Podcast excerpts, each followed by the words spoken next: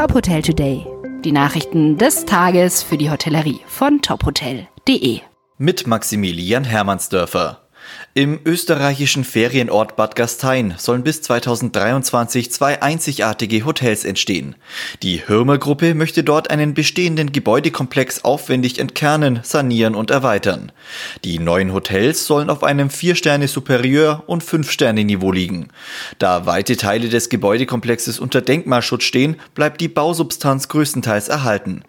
Die Hotels sollen unter anderem über einen Infinity Pool, ein Rooftop Spa und eine Poolterrasse verfügen.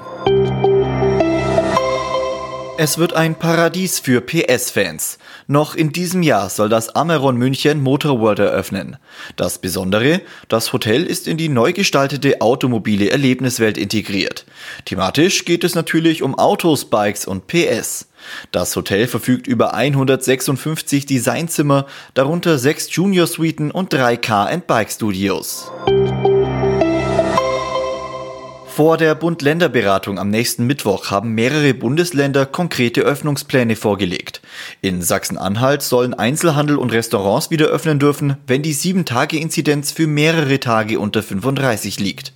In einem weiteren Schritt sollen dann auch Bars wieder aufmachen dürfen. Laut Tagesschau plant Hessen eine Öffnung von Außenbewirtschaftung von Restaurants, Gaststätten und Cafés ab dem 1. April. Details zu dem Perspektivplan sollen heute vorgestellt werden.